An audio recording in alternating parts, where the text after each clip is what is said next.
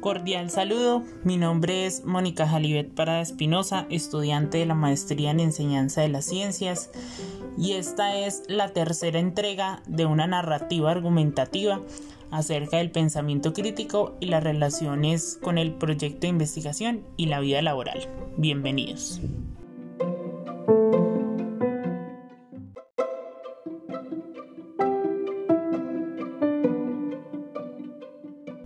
En esta tercera entrega es necesario considerar los elementos que hemos afirmado en los audios anteriores.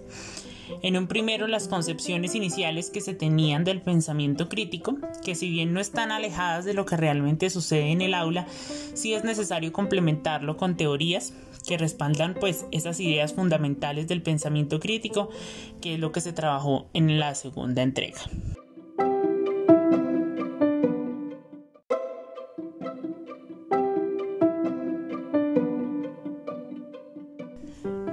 Esta entrega iniciaremos con un planteamiento en el que según como lo afirma Tamayo 2014 en su documento, el pensamiento crítico está lejos de ser un precepto que sigue unas normas o estándares.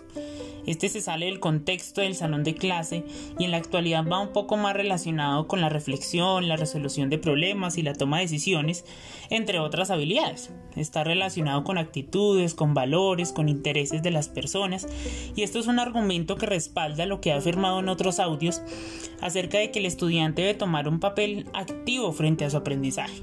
El pensamiento crítico se convierte entonces en una habilidad que se da de manera progresiva mediante el enfrentamiento pues a diversas situaciones problemáticas y no es el resultado de una receta con pasos establecidos que seguimos uno a uno y que debemos enseñar.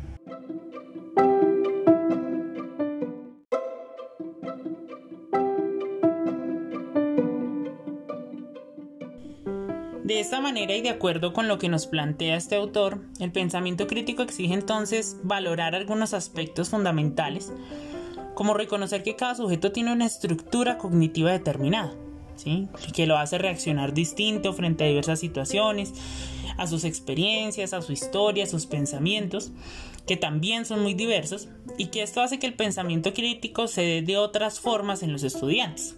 Los conocimientos que poseen también juegan un papel importante en esos procesos de pensamiento, ya que emitir juicios, por ejemplo, desde el desconocimiento, pues puede causar una visión errada de una situación y no considerar los contextos que la rodean también implica una valoración de esa situación de manera diferente.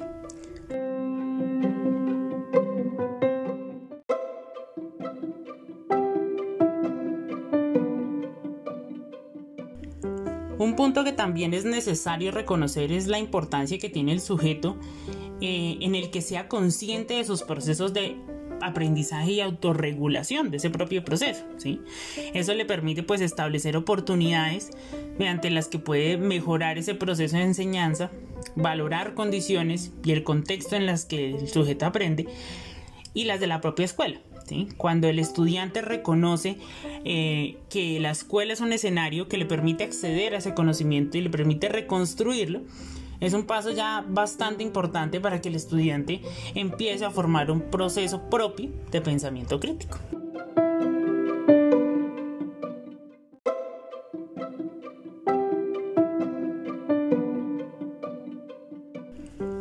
Bueno, cuando hablamos de la relación que tiene el pensamiento crítico con el proyecto de investigación, hablamos que dentro de alguno de los aportes esperados de ese proyecto de investigación en la formación de los estudiantes es que adquieran habilidades de pensamiento crítico, analítico y reflexivo. Y esto le permite, pues, según como plantea el documento de Villarini, por ejemplo, construir una representación e interpretación mental significativa de su relación con el mundo. ¿Sí? Este proyecto, pues al plantearlo, busca que los estudiantes construyan sus propias interpretaciones a partir de esos estudios de caso que se les propone dentro de cada una de esas temáticas propuestas para el análisis de los mismos. Ese pensamiento crítico entonces no se forma de manera aislada, sino por una conjugación de elementos pues biológicos, culturales, que les permite desarrollar esa capacidad de pensar. Y parte de ese proceso está en desarrollar funciones como la percepción, la memoria, la solución de problemas, la toma de decisiones, que desde esta propuesta investigativa pues contempla que los estudios de caso forense, además de involucrar esa diversidad de disciplinas que permite al estudiante explorar otros conocimientos, también le facilite de igual forma desarrollar esas funciones mentales, ¿sí? que al ponerlas al servicio de un estudio de caso, ¿sí? y además de sus conocimientos y facultades, para adquirir esos conocimientos, pues los lleva a establecer procesos de pensamiento de orden superior, que es finalmente lo que se busca.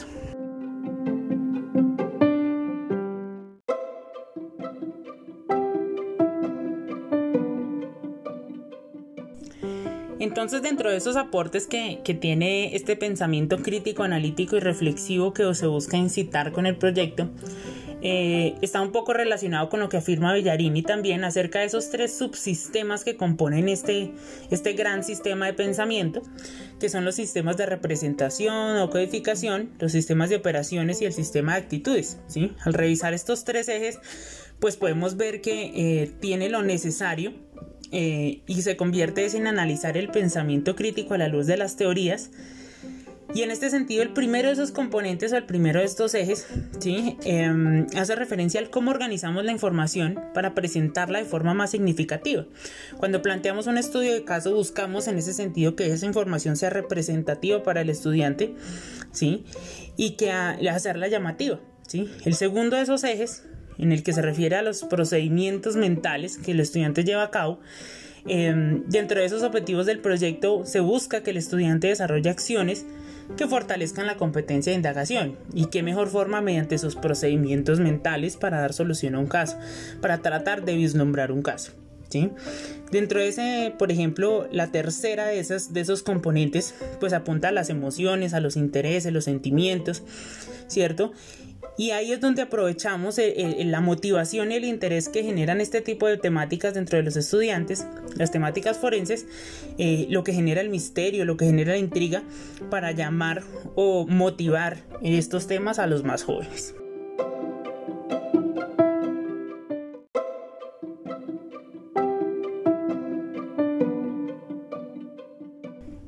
Proceso que se lleva a cabo entonces dentro del proyecto, pues además de ser un proceso de pensamiento crítico, analítico y reflexivo, es además metacognitivo, es decir, le permite al estudiante examinarse, criticar, ajustar el proceso de pensamiento a sus destrezas, conocimientos, actitudes, que es finalmente eh, lo que buscamos con los aportes del proyecto.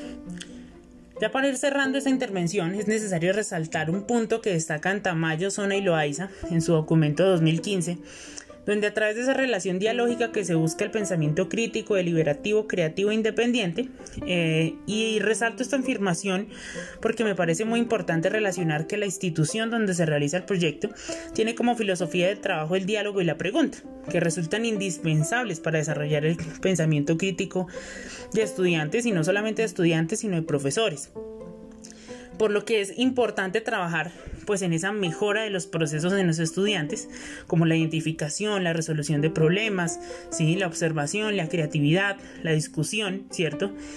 Que si bien es necesario de aclarar que el pensamiento crítico y la resolución de problemas eh, no buscan el mismo objetivo, eh, sí se busca de una u otra forma que entre el proyecto de investigación ambas conlleven a pensamientos de orden superior. ¿Sí? Entonces, mientras la única, la una da soluciones a algunas, em, algunas problemáticas de manera determinada, ¿sí? Eh, la otra busca reconstruir representaciones de una situación. Entonces, el proyecto permite el desarrollo de ambas en distintas fases.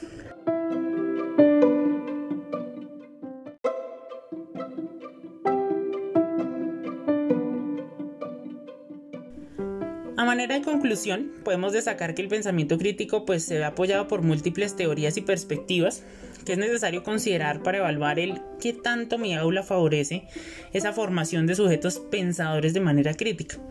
Entonces el aplicarlo y el trabajarlo en el aula sin un norte, pues nos lleva a desperdiciar el potencial de nuestros alumnos y el mismo propio, ¿cierto? Y así como realizar acciones separadas que no conducen a ningún objetivo por lo cual es indispensable formar ciudadanos críticos, pues que propendan por el conocimiento y la forma correcta de utilizarlo para mejorar procesos de enseñanza, aprendizaje y en especial el proceso de convivir en sociedad.